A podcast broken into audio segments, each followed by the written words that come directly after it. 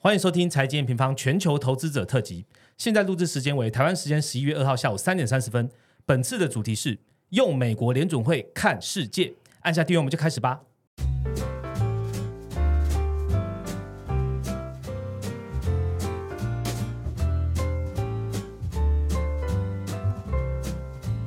Hello，大家好，我是财经王的 Roger。今天的录音呢，刚好这个早上是联准会哈，在台湾这个时间凌晨刚结束，所以大家听主题就知道，我们今天好好来聊一聊美国联准会还有美国的一些大小事哦。最近我们陆续收到这个听众啊，或是用户来问我们说，哎，为什么 M 平方哦跟这个三个很有名的人来推出这个全球投资的养成计划？这个主题跟总金投资到底有没有关系？有。绝对有啊，这个筹划这堂课呢，其实我们讨论很久，从过去 N 平方推这个总经十五堂课啊。黄金原油的课程啊，ETF 啊，景气循环这些，我们一步一步告诉大家怎么用总金来判断投资。可是大家知道吗？最近哦，这个不管是乌俄战争，然后美中科技战、中印角力，还有以巴冲突，这种国际局势越来越混着进去经济局势里面看的。如果看不懂现在呢，未来会发生什么样的事情？你要怎么做决策？所以这一堂课就是我们要推出的真正的原因。除了你懂总金的道理之外，你其实要懂国际间到底在发生什么。好，那接下来转折一下哦，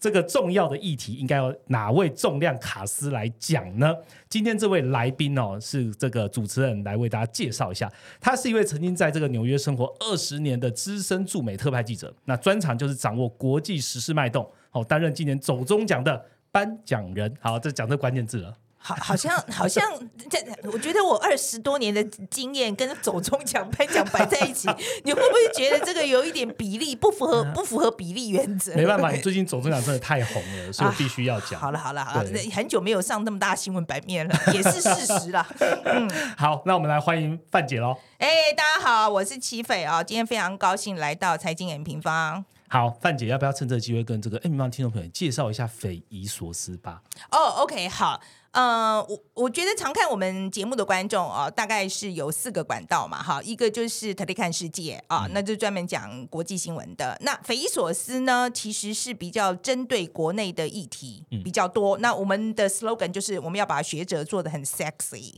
就是要让学者来，也可以讲的很有趣这样子。那另外两个就是行动代号二零二七跟那个说故事的人哈。那我是希望明年我们可以不要再做 行动代号二零二七了，因为这就表示可能台湾的那个紧局势没有那么紧张。那说故事的人呃，单纯就是因为实在太难卖了，类似佛系的说故事。哎，对对对，虽然我很喜欢那个作品啊，那个 project，可是真的实在太难做了。大家应该都认识范姐，应该都。都从匪夷所思，或是从内看世界看到范姐就出现在你的面前哦，很快速的讲一下国际情势。今天利用这个机会来跟范姐快速的聊天，让大家很快感受到，哎，范姐究竟是怎么抓到这种重点的哦。那今天还有另外一位的这个来宾是我们研究经理 Ryan 哦，Ryan 这几天他不是在录课程，就是在录课程的路上。那今天早上呢，继续写这个联准会的快报。听这个 Ryan 这么辛苦啊，是不是给他一点鼓励？那鼓励是什么？就是加入我们的课程吧。原来是这样吗？自己倒过来。好，欢迎 Ryan。为为什么加入你们课程会给 Ryan 有什么？我觉得只是让他工作量更大而已。哎，这个逻辑有点问题。突破盲点。有没有看到这个学员多？有没有这种成就感就油然而生？大概是 Ryan，你自己说有用吗？对对，嗯嗯，是不是要实质一点啊？我帮你争取。对，谢谢范姐，谢谢范姐，谢谢。好，今天这两位呢，在开头这边大家就知道会非常的热闹。那今天我们会用不同的角度来看一下，哎，美国联总会今天早上发生的，他到底讲了什么？我们在观察一个很重要的点，美国国债是不是过高了？这些问题呢，都会在接下来的内容好好跟大家聊聊。那我们就开始今天的主题喽。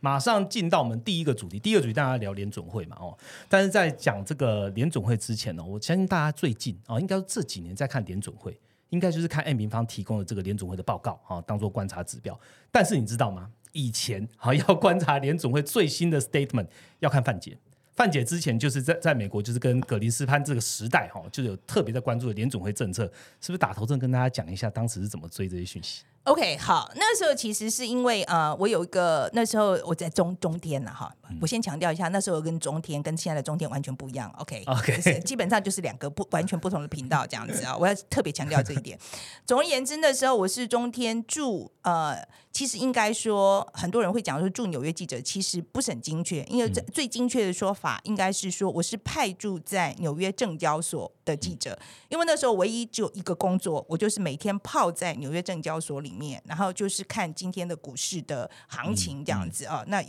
我我常常讲，就是有点看起来有点像气象小姐，今天又上去几。今天又上几几趴啦，然后今天又下来几趴啦，今天市场很热啦，今天市场又很冷啊哈。But anyway，在那个时候呢，其实联准会当然那个格林斯潘那个时候他的说话是非常非常重要的。可是那时候呢，我们说实在的，我们实其实很少听到他们会有什么说法，statement 很少。他们我们通常他们是有一个什么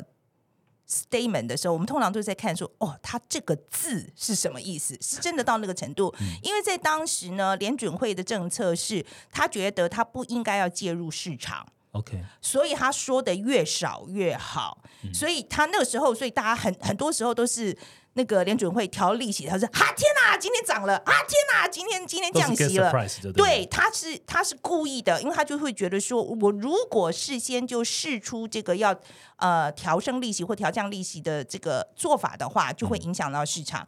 好可是我觉得在现在大家，你看这这个真的经过了二十年嘛，哈，现在做法很不一样啊。现在基本上是要生之前，你大概都知道他大概会怎么做，而且他会告诉你他为什么这么做。像今天他不是宣布说他不再涨了吗？对不对？不再调升利息息，不再升息了嘛？他也告诉你为什么啊？那我觉得他这个做法，我自己在看的时候，我觉得比我们那时候好好很多。因为以前那个真的也非常 surprise，所以那个市场有时候真的跟落赛一样，一真的是一升息的时候，那真的像落赛一样。那所以像现在的话，我觉得大家心里有个准备，然后也知道说他大概会怎么动，是所以我觉得他现在在呃，就是这个升息或是降息这个利率政策上面，我觉得现在的操作是我觉得比较 sophisticated 啊，我我我觉得比以前精确很多，蛮厉害的，嗯嗯嗯。这是我的感觉了。嗯，既然都讲到了这个联总会最近这几年哦，这这个什么前瞻指引啊，这个点阵图啊，它都明明确确，不管用工具，不管用它的 statement 来告诉你，那我们就利用这个机会介绍一下二零二三最新的十一月这 FOMC 的会议哦。Ryan 也是把大家做的记录起来了，是不是也请 Ryan 跟大家分享一下这次会议重点？啊，我刚刚其实非常想 echo 那个范姐的那个，就是讲讲的这个东西，因为其实我们都知道，以前格林斯潘他们都觉得讲政策如果讲出来就没效了，然后其实是到 Bernanke 啊、叶伦时期才会觉得说，哎，我政策要越透明，那我越透明的话，市场波动就可以比较小。其实刚才范姐都有提到，所以也才有我们现在这些研究员可以去追他们一些政策的一个，就是我都算小故事啊。对我都没有想过说你们这样子可以成立一个频道 来讲这个东西。哎，不过 Ryan 真的也都是一字一句去看那个字，他的形容词被我们全部 break down 下来，什么是要啦，是要是要是要，不管怎么样，他他们真的是每一个字都很重要，他们每一个字都是字字斟酌真的讲的不。不过我要我要小抱怨一下，你知道像以前格林斯潘他们那时候 statement 就会很斟酌用字，所以很短篇幅。现在因为为了透明，越来越呃，我告诉你，而且以前他们会骗你，嗯以前还会故意骗你，就是他会做一个很大的烟雾弹这样子。他比如说他会，他明明是想涨，可他就故意在 statement 里面讲的好像我会涨，可是我又不会涨，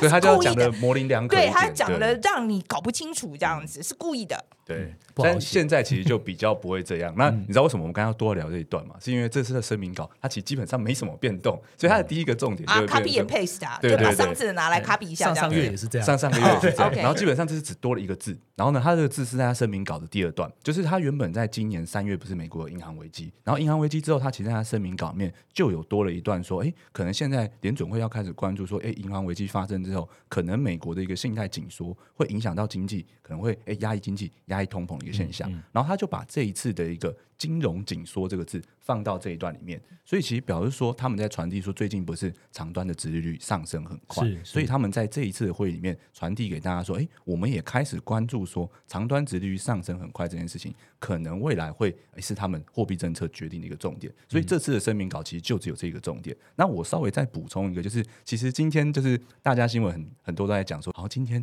其实财政部比联准会更重要，对，因为今天这是真的很特对，因，为联准会基本上它没有改变什么事情嘛，它其实也也没有超出市场的一个预料，所以其实大家是在看十一月一号财政部去公布了它的一个发债量，因为大家都知道现在利率非常非常高，发债量非常非常大，然后你因为要支付你的利息支出，因为现在已经五趴利率了嘛，所以你就要发更多的一个债对，所以今年其实也是为什么殖利率一直不断创高的原因，就是因为债市的一个供给过多。目前我们看到这十一月财政部发行的这个 Q 四发债量，其实是已经下修到七千七百六十亿。原本在上一次公布的时候，他觉得说，哎，年底这段时间可能要发八千五百二十亿，所以其实有做一个下修的一个动作比作。预期低了。对，只不过我们看到它的这个，就是像我们都会讲联准会的一个会议的呃声明稿，还有会议的纪要。是其实财政部他在发这个融资计划的时候，也会有声明稿跟纪要，然后这也是我们研究员会看的东西。然后我们发现说，他明年的一个 Q one 它的一个发债金额其实还是非常非常的高，所以其实他这一次的一个动作有点是因为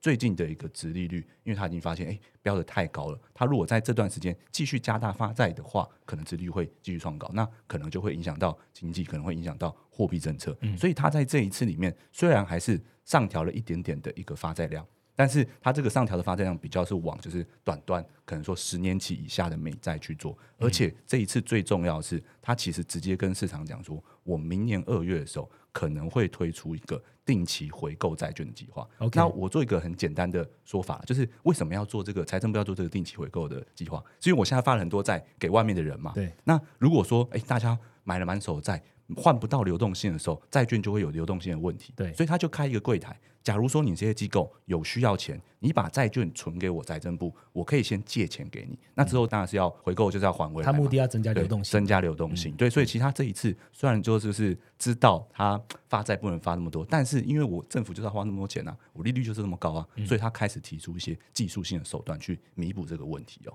OK，Ryan 讲这个，其实这个也反映在美国今天早上的这个行情哦，行情啊就是大家听到了之后，就是哎，开始这个原本的这个原本是开低嘛，然后后面其实越来越往上，这样。对。越来越往上，其实还有一个关键啊，我来代替这个。记者啊，有点站到范姐的位置了。有一个记者，Bloomberg 记者啊，Michael，他最喜欢问问题嘛，他每次都问的很深的问题。其实我觉得记者问题越越来越高干了，对哦他们都越问越厉害你们这个不升息，里面是不是有什么冲突啊？他都会问这种里面有没有什么一些摩擦。好，这个记者其实问的就是说，这个你要见到哈，就问鲍威尔啦，你要见到经济增速低于长期平均一段时间才会暂停升息的看法，这有没有改变？他就直接问你这有没有改变？然后第二个就是说，哎，你点阵图是否在沟通上效果已经过时了，不适用了？现在就是用我们问的可能会比较快。好这个是我们刚才在讨论 p o d c a s t 哎，要讲什么时候，我跟 Roger 讲说一定要把它加进来，因为这个记者在问问题的时候，大家可以回去看，就是假如说有兴趣，你去联总会官网看，他问这问题的时候是台湾的凌晨时间两点五十八分。然后呢，股市开始起涨，所以这个问题认被我认为是非常非常重要的一个问题的原因，是因为其实今年八月之后，联联总会原本都在传递说，哎，现在经济好像一直超出预期，所以他可能年内还要再做一个升息的举措。是但是这个记者在问鲍威尔他这个问题说，哎，是不是经济增速如果说没有低于长期的一个平均的时候，可能就需要升息？对因为原本联总会这样沟通嘛。但鲍威尔他这一次直接回答他说，其实他可能联总会会看的是今年的潜在经济增速是不是比较高。他就说：“哎，学他现在目前看到，哎，移民有在增加，劳动力有在回来，所以今年的潜在经济增速可能不是联准会原本它有一个经济预测嘛是，它有个长期的经济预测是一点八，或是一般人大家会认为说，哎，可能就是两趴的一个 GDP 增长。但是他说，可能今年因为在这样的情况下，这一两年的潜在经济增速都是比较高的所以他直接就讲哦，他说，如果说现在今年的二零二三年经济 GDP 增速是两趴的话，可能并没有高过潜在经济的一个增速。这听起来很绕口啦，但是我跟你说，这个真的是一个关键转折，是因为他原本就在沟通说，哎，经济过热，我要升息，但是他现在把这个门槛提高了。对，所以他其实在传递的说，哎，如果这个门槛提高的话，是不是可能可以不用再升息？所以市场一听到这件事情，原本七呃七八月以来的担忧就立刻开始嗯，反应。就非常爽这样子。对对对，没错。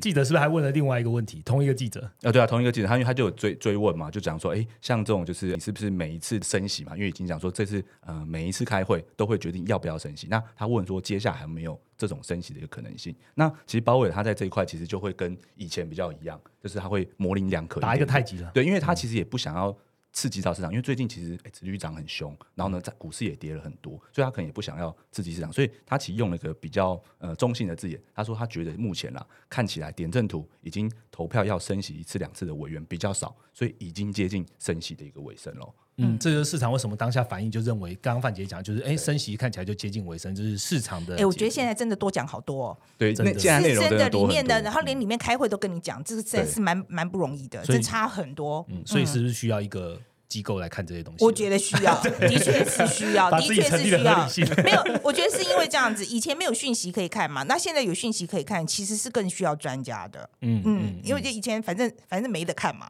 嗯，right？嗯，那现在就是啊，Ryan 解释就是说，哇，那真的是他真的是把里面的事情都拿出来讲给你听了，哇，这现在真的讲多很多。对啊，其实我我我们我觉得我们现在的工作跟范姐以前工作很像，就是范姐以前是第一线去听，然后我们现在就是因为怎么讲，就是其实现在网络时代或什么，就是各个海外也都开始关注，可能以前就是只有美国去关注，像以前可能亚洲市场没有这么关注，但是现在真的亚洲市场也都很也没有啦。以前我们去纽约证交所的时候，说实在的，各国记者都有，因为我那个时候其实是第一个亚洲记者派在那边，没有错。嗯可是旁边其实也有，我有碰到中东来的记者啊，也有。也有从呃那时候又南美来的记者，其实那时候就是嗯呃纽约证交所的角色真的是很受瞩目，应该是说那时候都在发展财经台，所以都需要有记者去坐在那边这样子。嗯呀嗯，好，我来问一下这个接续鲍威尔这个 FOMC 的会议哦。他虽然说这个升息是结束的哦，但如果有在看这个匪夷所思和最近最近范姐的内容，也会发现说，哎，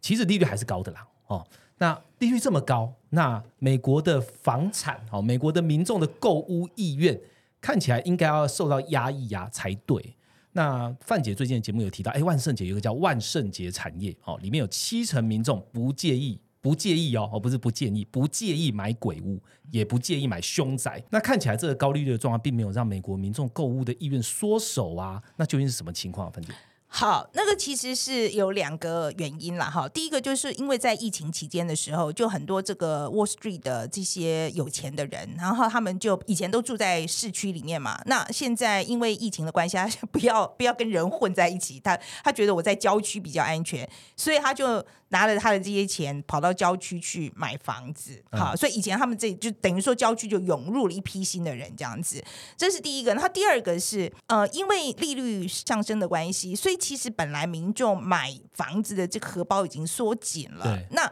那那个郊区的这些可以买的房子又被人家买走了，所以他现在没办法，他就只好去买这个呃比较便宜的，便宜的。那鬼屋说实在，在美国来讲还是会打一点折扣啦，他还是会打一点折扣，但不会到没有买气耶。我是说真的，真的，我觉得美国人对于就是跟死人住在一起这件事情，呃，态度观念真的差很多。嗯，我以前我的朋友就跟我讲说，他房子买在墓地旁边，他觉得蛮好的。因为他觉得很安静啊，哦而且他说那个墓地都修的蛮好的啊，所以他没事还可以去当公园逛一逛这样子。OK，对，所以他们在觉得台湾很难想象是是是，然后我去他家，我从他窗户看出去是墓园，我也觉得视觉上看起来没有什么不好看啊，嗯嗯嗯，还还觉得蛮好的。那所以在美国，对于鬼的这个概念真的不大一样。嗯我我真的觉得他觉得我我跟鬼可以和平相处就好了，嗯鬼不可怕，嗯嗯只要能够和平相处是 OK 的。所以说，如果那个房子可以打个百分之五啊，百分之十，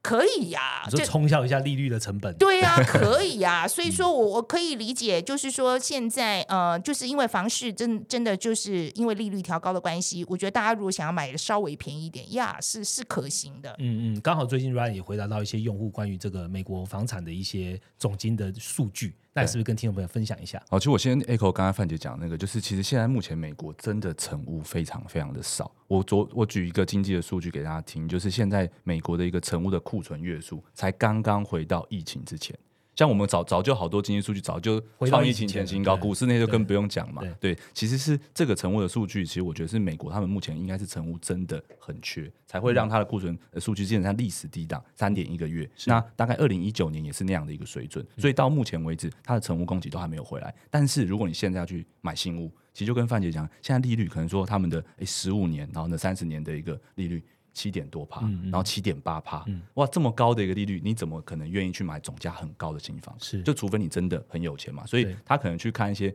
鬼屋啊、凶宅，我相信也是可以理解的啦。因为就是真的现在的总价太高，然后你成屋又买不到太多的成屋，所以可能啊，那就挑大家可能哎比较相对不要的，比较哎便宜的。对，比较便宜的，对，Ryan，你这样一讲，我就非常后悔，我那时候在美国没有买房子。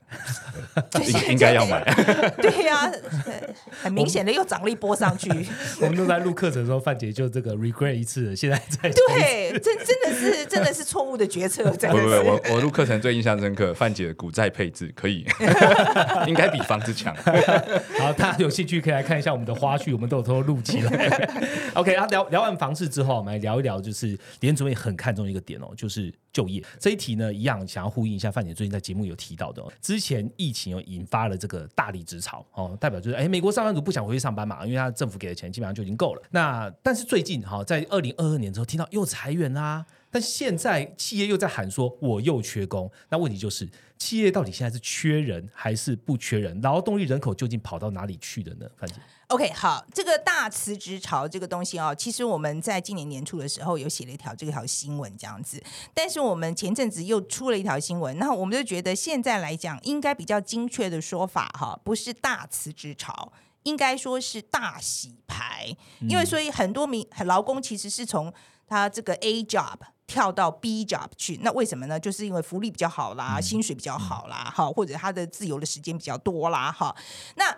现在美国的问题是缺人的，通常是蓝领工作，哦呃，比较困难的是这一种。然后就是说你必须要亲自出现的，然后或者是工时非常的长呃非常的长，然后又是呃他没有办法调整的，像这一种工作就没有人愿意做。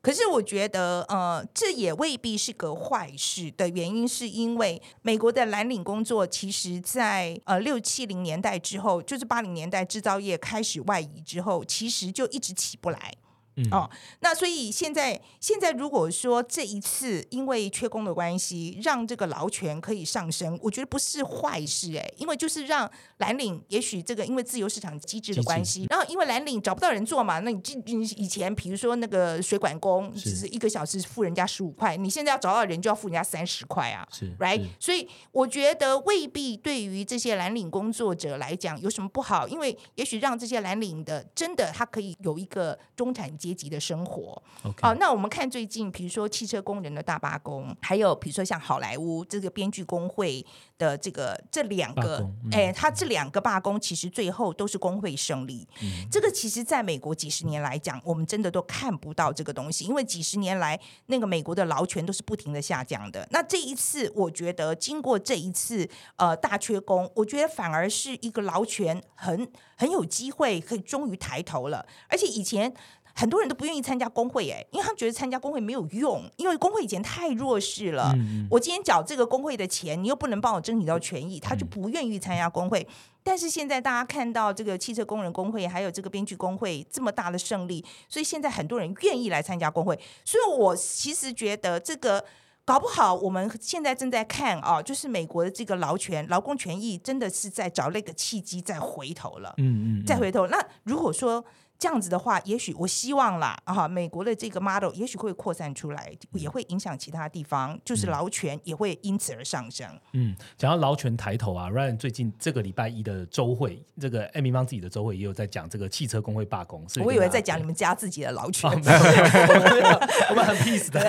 OK，好好好，然后呢？好，对不起，我打打断了，继续。对，因为美国汽车那个工会罢工，其实，在总经议里面大家都很关注，因为他就是担心说，哎，他罢工啊，要到他的薪资增长啊，那薪资如果增长的话，可能对通膨又带来影响，那可能哎，是不是联准会它又要更紧缩？所以我们一直都有关注这个议题。但是其实这个议题我们在关注的最初的时候，其实跟范姐刚才讲的有一个呃蛮接近的一个观念，就是。美国的这个劳权，我们也认为在现在是在提升的。那主要的原因就是，你可以看到这一次的汽车工会罢工哦，拜登是很多次的公开发言，直接支持汽车工会。所以其实他在九月中的时候开始第一波的罢工。那时候其实我在我们自己内部的周会的时候，我就有报告，就说我目前看到劳工跟政府是站在一边的，然后呢，资方是另外一边嘛。所以你是一个三角形，然后你这三角形里面已经有两边愿意就是赞同阵线，所以这一次的罢工不会太久。所以不会说造成说啊薪资一定会什么啊很快速的上升，或是汽车的供给不够造成哎新车价格上升，又造成商品的通膨，我觉得几率不大。那现在目前到了这一周为止，其实三家车企全部都已经跟工会达成协议了。第一个达成的是福特嘛，福特的时候他开出的条件就是四年半调薪二十五趴，然后呢后面就是哎后面的两家车企就是直接跟他的条件是对，所以其实这个东西在这个礼拜算是正式的告一段落。然后呢，你在周会的时候，我其实我有讲到，就说，哎，其实我会去看一下美国的一些汽车库存的一个数量，因为他们的一个呃，就是工会的罢工，他们是针对某几款热门的车型的工厂去罢工。那目前只有这些热门的车型，它的一个库存有过低的倾向，其他的库存都非常的健康。美国现在整体的一个汽车库存的一个月数是六十天，那六十天就刚刚好是他们的正中间最健康的，呃，不热也不也不会冷的一个一个水准。所以其实目前其实看起来，这个罢工对于就是诶通膨啊薪资的影响并不会太大。那薪资的部分我还是稍微补充一下，因为我们这礼拜录制的期间准备要公布非农就业数据了。目前其实就是非农之前不是有一个小非农数据叫做 ADP 嘛？那 ADP 其实今年开始就有在公布薪资的一个数据，所以他现在这个是礼拜三公布出来的一个薪资数据，全部都是创二零二一年就是大概下半年以来的一个新低。所以其实我觉得这一块真的大家应该可能看这个礼拜的非农数据之后，就会知道可能对于通膨这个议题，呃，不需要过度的一个担心了。这是好消息啊，嗯对就是好好消息啊就劳权又上升，然后又不用担心通通膨，对啊，这是很好的消息。这个最好的一个是，还有一个就是他，你看嘛，如果说他真的薪资谈成功了，啊，通膨又没有很热，然后继续消费，经济其实就会不错的一个状况。对 OK，所以这一场可能最难过的是那个三大车厂，因为它的成本增加了。对，可是我觉得这些车厂老板们也是，也是时候吐一点出来了吧？他们我觉得他们真的赚很多钱啊对啊呀、吐一点出来应该的啦。好，有没有大家有没有发现，就是光是聊这个美国啊，啊，或甚至聊联总会啊，我们就有很多很多的话题可以聊哦。那下一个主题呢，我们就来聊聊美国之外还有中国。美国又引导了最近的一个高利率、高通膨的未来局势。我们下个主题好好跟大家聊聊喽。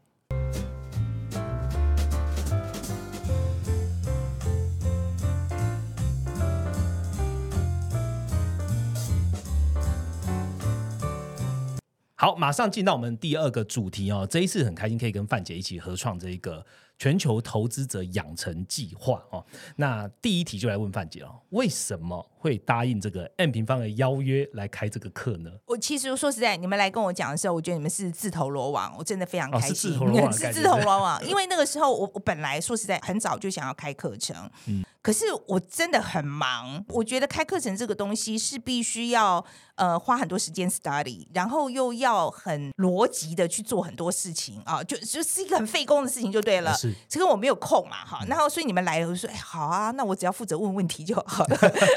那我问了问题以后，就马上就就哎，就数据就回来了耶。然后而且都就是帮你整理好啦，所以我就觉得太棒啦，这个方式太棒了。所以那个时候，我觉得你们来谈的时候，真的是。自投罗网，真的是，因为我本来就有这想法，但是没有空做。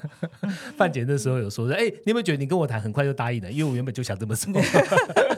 是真的，是真的。那时候我们都还有在想，然后还在想说，哦，要不要去找一些平台来？正在想的时候，你们就来了。是是，我记得这个在讨论课程的过程当中，我也都有参与，所以我看到范姐会提出一些很犀利的问题，然后我们的研究团队包含了 Ryan 啊，包含 Jason，还有其他的伙伴就去找一下答案，说，哎，我们怎么样去了解说，哎，这个国际情势在范姐这样的角度，她看的是什么？她 care 的是什么？例如说，美国单极霸权它到底有多强？还是它只是个口号？那我们就去找一些佐证，很多很多的案例都会在这个这次的课程里面会跟大家去做一个分享哦。那也很荣幸啦，就是邀请到范姐成为我们领学导师。那领学导师意思是什么？林学老师的意思，我我觉得其实就是负责问问题嘛，对不对？对不对？我就那时候他们跟我讲领学导师的时候，我还想了很久，那就呃呃，那大概意思就是问问题吧。但要嗯犀利的问题，就是哦范姐提出的问题，基本上都蛮多可以值得我们去回去做 study 的。对，那这一次就搭配了 Ryan 跟 Jason 啊一起录制这个课程，当然还有这个曲波，然后还有这个敏迪啦哦。那里面呢，这个事情说实在的，对我来讲，现在就有点好胜心了。因为如果卖书敏迪的话，恐怕会被他笑很久。嗯，希望敏敏迪没有在听这一集。就是录给他听的。好，范姐负责的这个大章节哦，基本上就是有三个啊，全球总经环境这个大大的这个主题，那里面有三个章节。第一个是这个见证巨变中的世界啊，主要就是讲的是去全球化了哈。第二个呢是这个中美角力如何影响国际经济。好，第三个呢是高利率与高通膨的未来局势。那今天 Ryan 在这边也做了非常多的 study，那也跟大家分享为什么会关注这些内容吧。啊，我们其实我们现在这个课程的 study 啊，很多真的都是范姐跟敏迪贡献的，因为就是我们其实很多的你要讲曲博啦，你范姐、曲博我留在后面，我后面还有大家会讲。对，因为就是我我们我们这一次做的，因为我们以前都看经济数据，其实我们很少去关注，也，不能说很少，我们有关注一些政治啊，或是大的一些议题，但是我们不会关注很细。因为我们比较看经济为主，但是敏迪跟范姐这边，他们就会提出很多跟政治或是国际情势有关的新名词。那我做一个很简单的举例，其实我们在呃现在就是在讨论一个去全球化到底会不会真的就是完全的进行去全球化，还是说明它可能不是一个哎完全它可能真正的区区域性的一个可能慢全球化之类的这种状况。然后中间有很多名词，可能像说中国加 N。或是一些进口替代，那这个部分的话，我们因为前几次的 podcast 都有被大家讲说，我们都在吊人家胃口，我们这就直接讲出来。对，就是其实这个东西我们在跟范姐还有敏迪讨论的时候，像中国家人在讲，就是说，哎，其实大家在担心说，哎，以前过去所有的制造都在中国做，所以可能像最著名的一个例子，苹果，它就有强调说，它的一个供应链厂商需要转移去印度。那这个就是中国加 N 嘛？我中国现在还在制作，继续制造，但是我要有加一个别的，对，所以其实你可能会听到中国加 N，中国加一就是这个意思。在东南亚跟很像印度这些国家，就有很多这种供应链移转的机会。所以我们在这次的课程里面就做了很多这种的一个 study。那我们另外一个名词是进口替代，像进口替代的部分的话，其实有点像是可能，哎，中国在做。台湾也在做，很多国家都在做的一个原因，是因为我进口替代能够做到什么事情？就是说，哎，我以前都从海外去进口，哎，就是关键的零组件，是可以以中国为例嘛？对，那中国它做一个，哎，我都要可以以前可以跟欧洲进口啊，可以跟其他国家进口啊，但是现在你被。封锁了，对，所以它就只能在自己当地制造，所以它就需要去做它自己的产业升级，对，所以它这是它一个长期的一个政府的一个政策。那这个部分的话，在全球文化里面，我们就会讲比较多。第二个部分的话，我们就延伸到曲博的一个部分，像我们目前可能就像今年最大的一个议题，就是说，哎，中国它的一个哎“一带一路”已经十周年了，它的成效怎么样？或是哎，华为手机啊，中兴的七纳比是不是已经突破美国的一个封锁？那我这边就要讲一下曲波，曲波跟我们讲说。现在这个啊，它的看起来这个自给自足率大概只有八成啊，但是还是很厉害。它其实基本上能够靠自己有八成的实力就制造出来，它还是用一些海外的东西。是，但是它可以预料到，它未来是可以完成这件事情的，真的完全的自己做一个先进制程。但是这个不用前期，可能就是需要时间。那我们这边的话，就还是得卖点关子，因为这个就是曲博贡献出来，到后曲博会跟大家亲自的讲这件事情。对，OK，好，那既然都已经聊到，我们就一个一个主题。带大家就是稍微了解一下里面的内容。首先，先问去全球化好了。去全球化其实我们在讲嘛，去全球化 versus 就是全球化哈，这光谱的两端这样子。市场其实有一个说法啊，先不管经济的问题，我们先来考考虑政治。这个俄乌战争、以巴冲突。是不是就导致了地缘政治风险升温？那只要有地缘政治风险升温，通膨本来就会起来嘛，哈，那就变成去全球化的催化剂。范姐你怎么看？去全球化这个东西，我觉得我们在课程里面有提到嘛，哈。其实我觉得大家现在在讲去全球化，其实它不会全部去掉，应该是一个慢全球化的情况。它就是等于说以前是加速升温的情况，那现在可能就是一个 plateau 一个平台的情形这样子。也就是说，现在全球化不会像以前涨得那么快，但是它也不会。不见，嗯，哦，他也不会死啊。他现在是这样一个状况，但是我我在看这个呃目前的情况，我比较担心的啊，应该是说，我现我现在比较担心的是，的确区域战争非常的多，是因为我们像像看俄乌战争，那你看最近的这个以巴冲突，OK，以前。我说实在，我们有多少年没有这种战争占据头版，然后好几个月的情形？那现在接连的，去年是俄乌，今年又是以巴，right？所以就表示说，这种区域紧张的情况越来越多。的确，现在还没有造成全球的这个供应链的问题，因为战争的这个关系，是其实很快都解决了。这样，可是我觉得各国越看了会怕，你看了不会怕嘛？看了当然会怕嘛。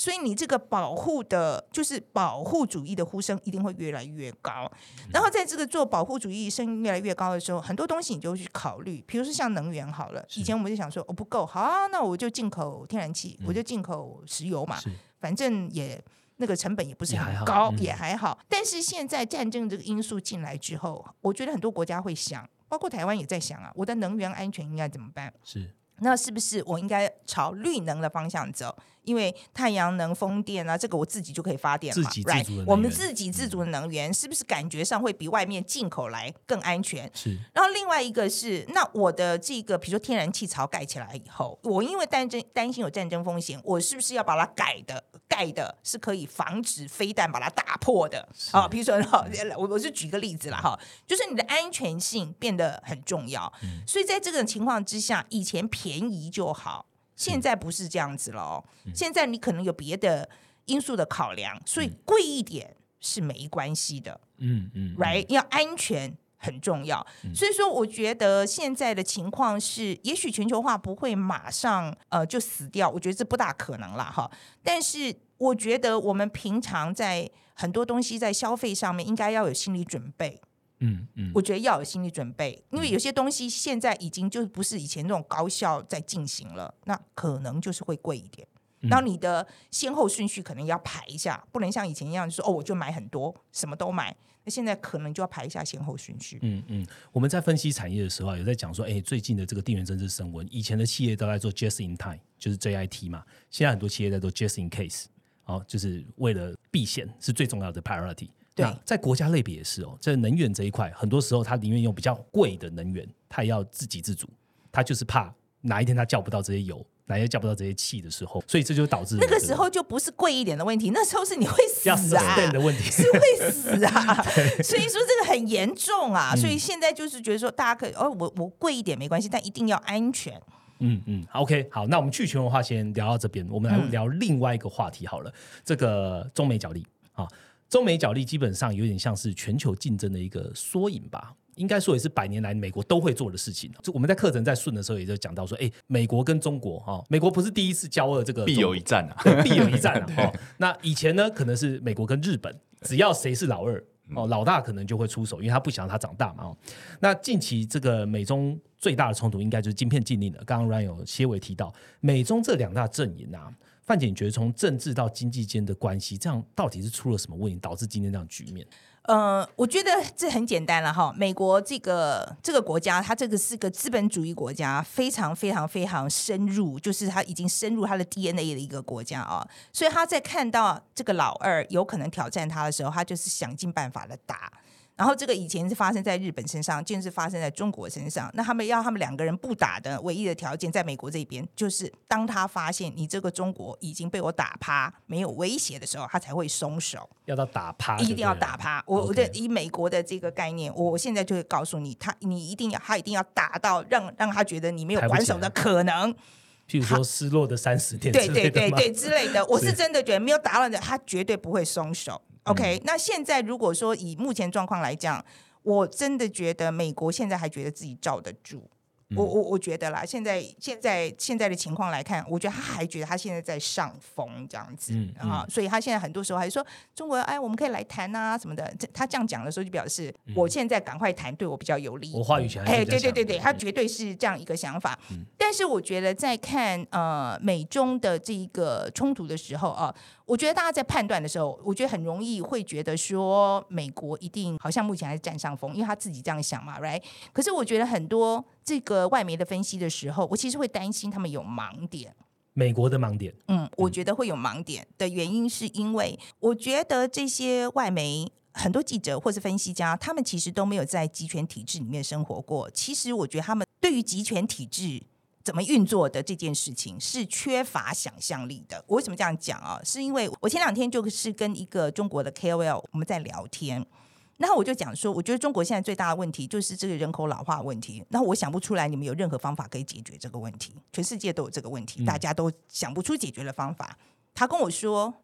有啊，有可能强迫生就好了。强迫生 对，强迫生，你不觉得很？我那时候听我就傻眼，我说生小你可以叫他不要生，你怎么样强迫生？就是突破想象啊！对，真的。然后后来，可是他一想，可是他我自己在讲的时候，我就是是有可能的，是有可能。你只要说你没有生满两个，我就罚钱，是不是？在在共产国家，在集权国家是有可能的，用惩罚性的，用惩罚性的。但是我说实在的，你想得出来吗？你想得出来？想不出来吗？我们自由国家的人想不出这种 idea。这是我为什么讲在我们在讲说我们在看集权国家的时候，是对他们接下接下来要发生的事情，我们缺乏想象力，这个很危险。嗯，All right，、可是另外一方面，我也要讲，我觉得中国人民对于民主体制也缺乏想象力。这样讲的原因是因为现在因为李克强刚死，所以他现在中国有很多悼念的人来这样子。可是很多人都会在问说，哎，他们为什么对于中国，如果说很多人说他这个这个就是因为表示他对习近平不满啦，啊、对于他这个经济政策不满，可是很多人都会问说他们为什么不反抗？可我真的觉得这就是因为我觉得中国人民对于民主体制他也缺乏想象，因为他就会觉得说啊，你们民主看起来很乱呢、嗯，你民主有什么好？好，另外一个是，当他去抗争的时候，他政府是可以不用回应他的，这不是像在民主国家里面，我说民人民真的很不满的时候，政府一定要回应啊，你要改嘛。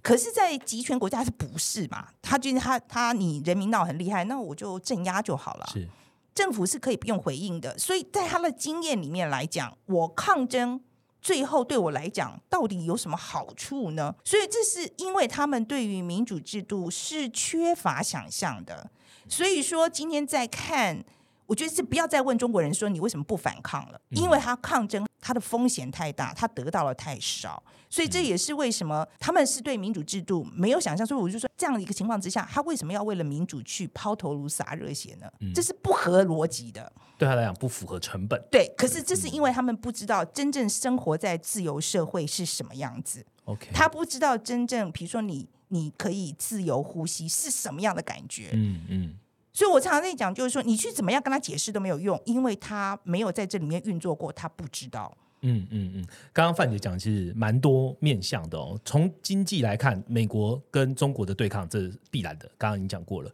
那在政治面来说，本来就是一个自由一个集权，其实这也是两个二元分的。那另外一个其实最大的差异，范姐讲的其实是本质的问题。譬如说，我对彼此的政治跟彼此的人文 culture 是没有想象的。那这个没有想象，就比较容易造成就是双方的想法不同、误解不同、方向也不同，那就会造成现在的状况。那再来就是数据本身呢，Ryan 是不是也可以提一下哦？美中这两个国家哦，目前的经济是否都会有内忧外患，有什么会影响全球的风险？好，目前的话，其实我讲一下，可能比较像是供应链这个部分啦。就是其实像刚刚我们就讲到，哎，中美两个角力，然后美国去可能说针对中国打贸易战、打科技战。其实这个部分的话，其实可能说以中国的角度，他就真的可以倾全国之力去做他的，就是哎，我就是要做先进制程。他可以倾全国自己去做这些事情，所以所以去做一个对抗。但是其实现在目前我们看到，从数据上来看啦，其实现在这些的一些晶片禁令，其实真的都还是有压抑到中国状况。中国它可以倾全国自己去改善，但是这个改善可能还需要一点点时间。那我为什么会这样讲？其实你去看最新公布的一个十月的一个 PMI，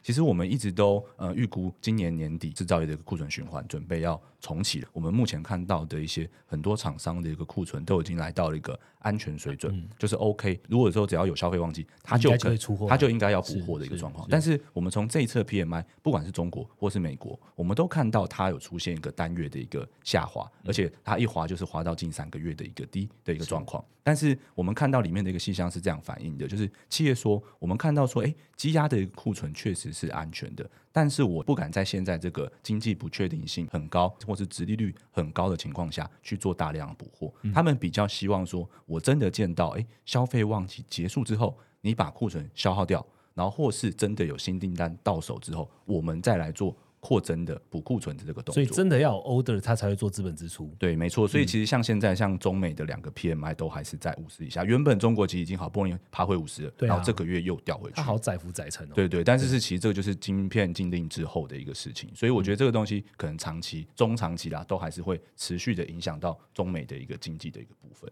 OK，好，谢谢 Ryan 哦。那我们来聊第三个这个主题哈，第三个课程，第三个课程就是高利率、高通膨的未来趋势嘛。哦，那大家如果是了解总经理，应该知道说，哎，今年的通膨其实受到机器影响，看起来还是缓步下行的，所以通膨看起来联总会也是这样表态的嘛。哦，但明年就不受这个因素影响喽。啊，明年的基期就跟这个去年其实完全不一样了哦。那联准会的抗通膨之战的成果，还有这个偿债值率创高对经济的影响，就明年会更显著一些了。那对于这个高利率环境持续啊，是不是真的会遇到就是说啊，美债值率也上来了，然后利率又又降不下来，通膨可能又 hold 住了，会不会真的有所谓的危机或衰退？可以从哪些数据面或是一些联总会的观察看得到？好，其实刚才其实 Roger 就已经讲到重点，就是明年的一个上半年，其实通膨机器就已经会恢复正常，所以其实是很有机会看到通膨会盯在现在的一个三到四帕的一个水准，可能会降不下去。这很好的消息啊！如果真的回得去的话。哦，就是他，但是他是怕没办法再降下去，就是他们怕只能到这边而已。因为联总会他原始目标两趴，对它原始目标是两趴，所以明年其实联准会他的一个态度会很重要。他对于这三到四趴，他要怎么去把它慢慢的达到他的目标，这件事情蛮重要的。那这个东西的话，其实我可能不用数据讲，我比较用包围的一个方式讲，因为大家就很担心说，我通膨降不下去的话，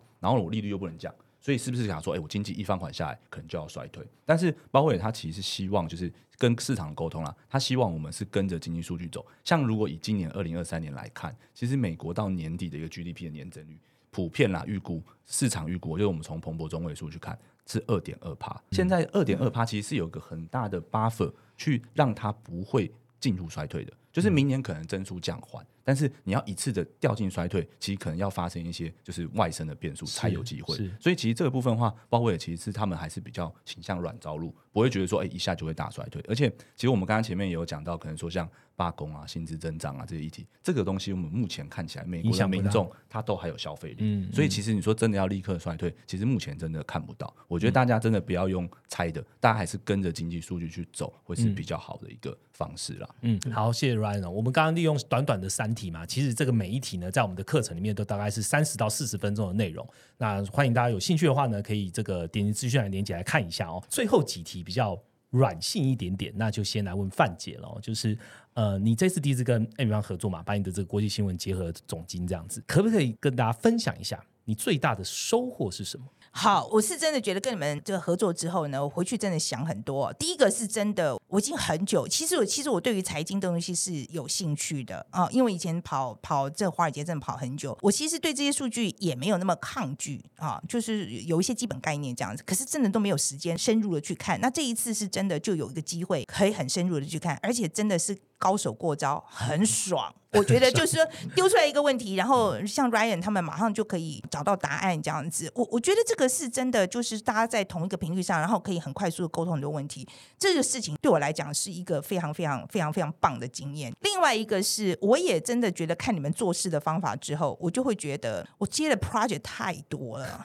我觉得你们这样子非常。专注的做一件事，这个蛮好的，而且我觉得你们整个做事方式是，就从一开始接触，然后到设计课程的过程，到我们讨论，到做宣传，其实都非常的有组织的做这件事情。那相较之下，我就觉得我们。太随意了，就是我们的做事的方法。呃，虽然说，因为我们赶时事嘛，然后又因为呃，可能也是比较重创意吧，所以就会比较感觉上比较乱一点。所以我回去就觉得，我要收敛一点，不要做那么多 project，专心的做。少一点的节目，然后做深一点，做的组织一点，更有组织一点这样子。OK，这次听众朋友就会看这堂课程，就会知道这个范姐专心的做一堂课程会是什么样子了。